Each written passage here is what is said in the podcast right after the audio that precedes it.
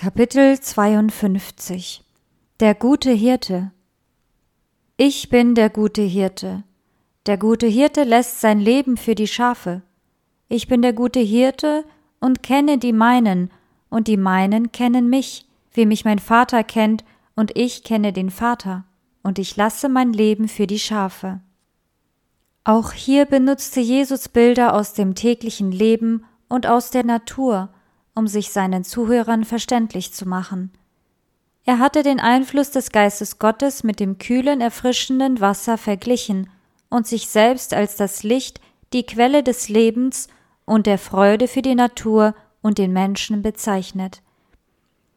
Jetzt benutzte er das schöne Bild vom guten Hirten, um seine Beziehung zu denen darzustellen, die an ihn glauben. Kein Bild war seinen Zuhörern vertrauter und Christi Worte brachte es für immer mit ihm in Verbindung. Niemals konnten die Jünger auf die Hirten schauen, die ihre Herden hüteten, ohne dabei an die Lehre ihres Meisters zu denken. Sie sahen Christus in jedem treuen Hirten und sich selbst in jeder hilflosen und abhängigen Herde. Schon durch den Propheten Jesaja wurde dieses Bild auf den Messias angewandt. Er schrieb die tröstlichen Worte Zion, du Freudenbotin, steig auf einen hohen Berg, Jerusalem, du Freudenbotin, erhebe deine Stimme mit Macht, erhebe sie und fürchte dich nicht. Sage den Städten Judas, siehe, da ist euer Gott. Er wird seine Herde weiden wie ein Hirte. Er wird die Lämmer in seinen Armen sammeln und im Bausch seines Gewandes tragen. Der Psalmist hatte gesungen Der Herr ist mein Hirte, mir wird nichts mangeln, und der Heilige Geist hatte durch Hesekiel erklärt Ich will ihnen einen einzigen Hirten erwecken, der sie weiden soll. Ich will das Verlorene wieder suchen und das Verirrte zurückbringen und das Verwundete verbinden und das Schwache stärken. Ich will einen Bund des Friedens mit ihnen schließen und alle bösen Tiere aus dem Lande ausrotten und sie sollen nicht mehr den Völkern zum Raub werden, sondern sie sollen sicher wohnen, und niemand soll sie schrecken. Ja, ihr sollt meine Herde sein.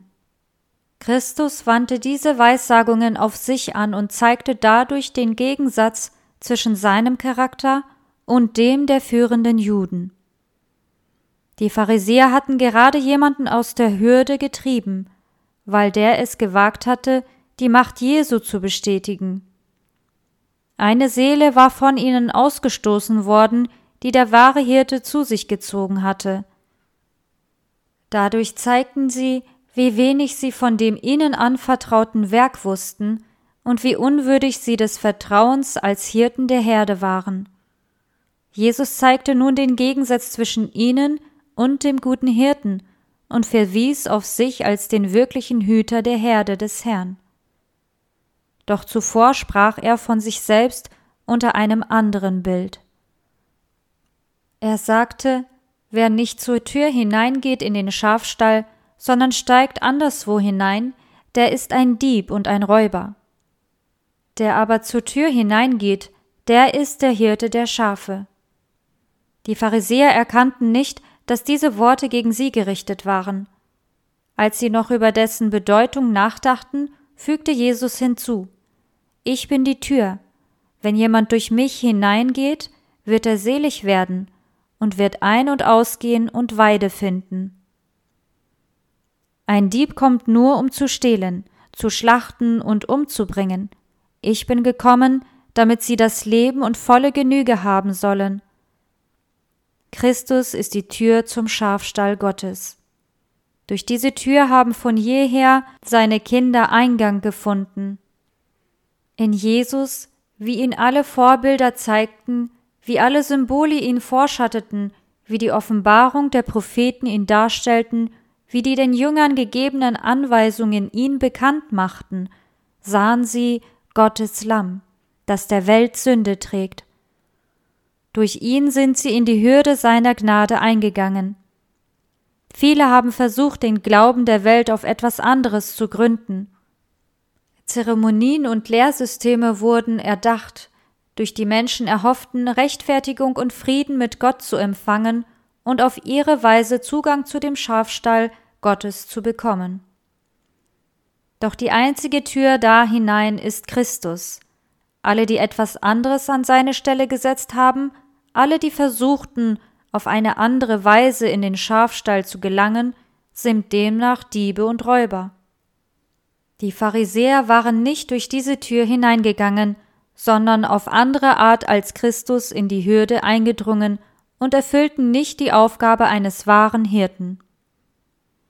Die Pharisäer und Obersten, die Schriftgelehrten und Pharisäer zerstörten die frischen, gesunden Weiden und verschmutzten die Quelle des Lebenswassers.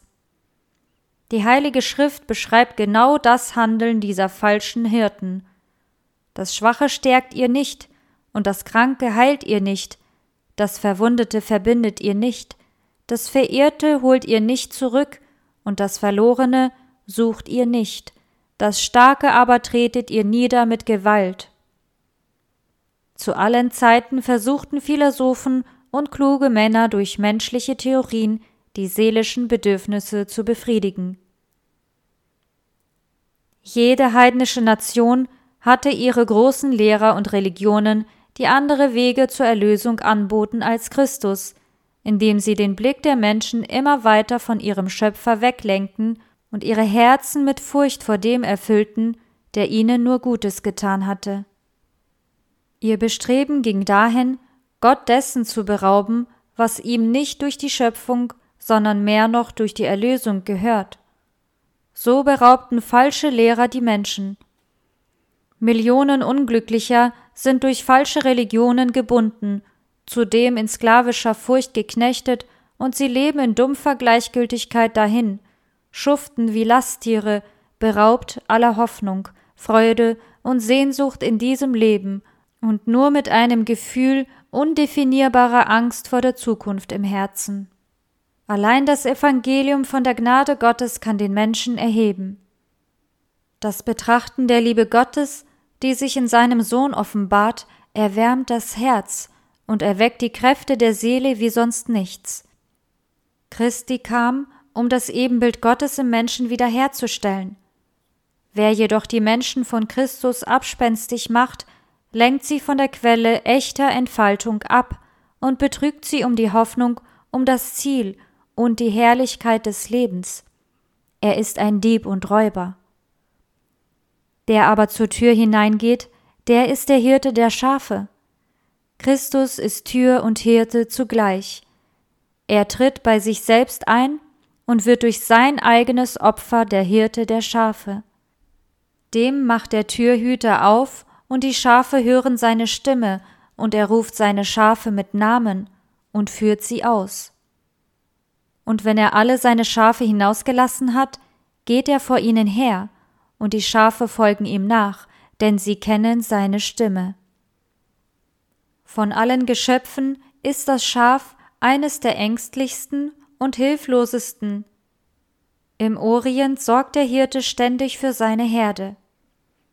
Damals wie auch heute gab es außerhalb der Stadtmauer wenig Schutz, da Räuber von dem umherziehenden Stämmen oder Raubtiere, die an unzugänglichen Plätzen in den Bergen lebten, nur darauf lauerten, die Herde zu plündern. Der Hirte wachte über die seiner Obhut anvertrauten Schafe, und er wusste, dass es unter Einsatz seines Lebens geschah. Jakob, der einst die Herden von Laban auf den Weiden bei Haran hütete, beschrieb diesen mühevollen Beruf. Des eines Tages kam ich vor Hitze und des Nachts vor Frost, und kein Schaf kam in meine Augen. Und als der junge David die Schafe seines Vaters weidete, kämpfte er allein mit Löwen und Bären und rettete das gestohlene Lamm aus ihren Zähnen.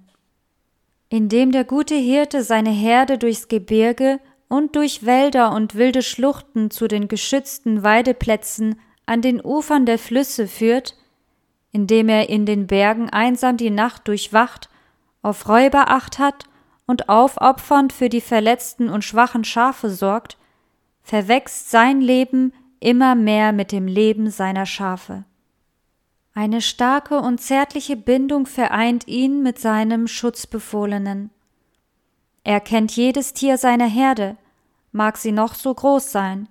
Er kennt jedes Schaf mit Namen und es hört auf den Ruf des Hirten. Genau so kennt auch der göttliche Hirte die Schafe seiner Herde, die auf der gesamten Welt verstreut leben. Ihr sollt meine Herde sein, die Herde meiner Weide, und ich will euer Gott sein, spricht Gott, der Herr. Jesus sagt, ich habe dich bei deinem Namen gerufen, du bist mein. Siehe, in meine Hände habe ich dich eingezeichnet. Jesus kennt uns persönlich und hat Mitleid mit unseren Schwachheiten. Er kennt uns alle mit Namen. Er kennt das Haus, in dem wir wohnen, den Namen jedes Bewohners. Manchmal gab er seinen Dienern Anweisungen, in einer bestimmten Stadt, in ein bestimmtes Haus, in eine bestimmte Straße zu gehen, um eines seiner Schafe zu finden. Jeder Mensch ist dem Herrn so gut bekannt, als sei er der Einzige, für den er sein Leben gelassen hat. Die Not eines jeden rührt sein Herz. Jeder Hilferuf erreicht sein Ohr. Er kam, um alle Menschen zu retten. Jeden lädt er ein, Folge mir nach. Sein guter Geist bewegt die Herzen, damit sie sich entschließen, zu ihm zu kommen. Viele wehren sich, zu ihm gezogen zu werden, doch Jesus kennt sie. Er weiß auch, wer freudig auf seinen Ruf hört und bereit ist, sich seinem Hirtenamt anzuvertrauen. Er sagt, meine Schafe hören meine Stimme, und ich kenne sie, und sie folgen mir. Er sorgt für jedes Einzelne, als gäbe es kein weiteres auf der Welt. Er ruft seine Schafe mit Namen und führt sie hinaus, und die Schafe folgen ihm nach, denn sie kennen seine Stimme. Ein orientalischer Hirte treibt seine Herde nicht. Er ist nicht auf den Einsatz von Zwang und Gewalt angewiesen, sondern geht der Herde voran und ruft die Tiere. Sie kennen seine Stimme und gehorchen ihr. So handelt auch der Heiland als Hirte mit seinen Schafen. Die Schrift sagt, Du führtest dein Volk wie eine Herde durch die Hand des Mose und Aaron. Und durch den Propheten erklärt Jesus, Ich habe dich je und je geliebt, darum habe ich dich zu mir gezogen aus lauter Güte. Er zwingt keinen Menschen, ihm zu folgen. Mit menschlichen Banden zog ich sie, sagte er, mit Seilen der Liebe. Nicht die Furcht vor Strafe noch die Hoffnung auf ewigen Lohn veranlassen die Jünger Christi, ihm zu folgen. Sie erkennen die unvergleichliche Liebe des Heilandes, die sich in seiner irdischen Pilgerschaft von der Krippe in Bethlehem bis zum Kreuz auf Golgatha offenbarte, und sein Anblick ist es, der die Seele anzieht, erweicht und bezwingt. Liebe erwacht in den Herzen der Betrachter. Sie hören seine Stimme und folgen ihm. Wie der Hirte seinen Schafen vorausgeht, indem er zuerst den Gefahren begegnet, so geht auch Jesus mit seinem Volk um. Wenn er alle seine Schafe hinausgelassen hat, geht er vor ihnen hin. Der Weg zum Himmel ist durch die Fußspuren des Erlösers gebahnt. Der Pfad mag steil und rau sein, Jesus ist ihn schon gegangen. Seine Füße haben die spitzen Dornen niedergetreten und den Weg für uns leichter gemacht. Jede Last, die uns drückt, hat er auch getragen. Obwohl Jesus in die Gegenwart Gottes aufgefahren ist und den Thron des Universums mit seinem Vater teilt, hat er doch nichts von seinem barmherzigen Wesen verloren. Noch heute steht dasselbe treue, mitfühlende Herz dem Leid der Menschen offen. Noch heute ist jene durchbohrte Hand ausgestreckt, um seine Kinder in aller Welt überreich zu segnen. Sie werden nimmermehr umkommen, und niemand wird sie aus meiner Hand reißen. Die Seele, die sich Jesus Christus übergeben hat, bedeutet ihm mehr als die ganze Welt. Der Heiland hätte alle Schmerzen und Leiden auf Golgatha ertragen, um nur einen Menschen für sein Reich zu retten. Nie wird er einen Menschen verlassen, für den er gestorben ist. Wenn seine Nachfolger sich nicht dafür entschließen, ihn zu verlassen, wird er sie festhalten. Durch alle unsere Anfechtungen hindurch haben wir einen nie versagenden Helfer. Er verlässt uns nicht, dass wir allein mit den Versuchungen und gegen das Böse kämpfen und dann schließlich unter den Lasten und Sorgen zusammenbrechen. Können ihn unsere Augen jetzt auch nicht sehen, so kann doch das Ohr des Glaubens seine Stimme hören, die da spricht Fürchte dich nicht, ich bin der Lebendige, ich war tot, und sehe, ich bin lebendig von Ewigkeit zu Ewigkeit und habe die Schlüssel der Hölle und des Todes.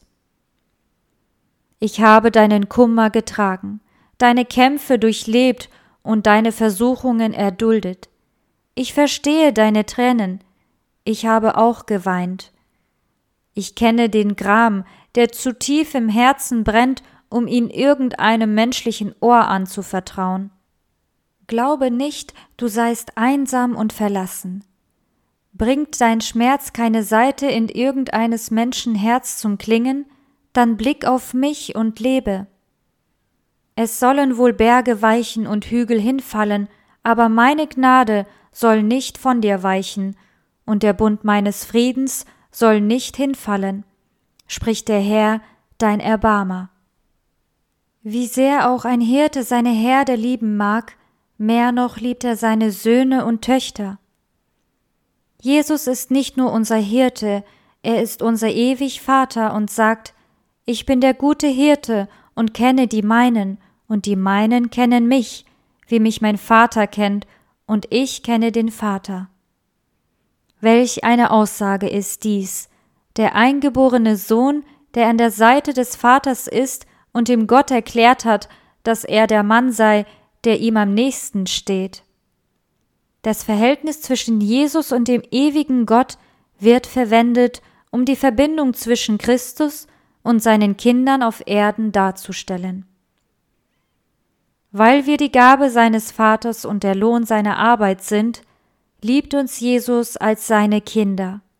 Er liebt dich. Der Himmel selbst kann nichts Größeres, nichts Besseres schenken. Vertrauen wir deshalb unserem Heiland.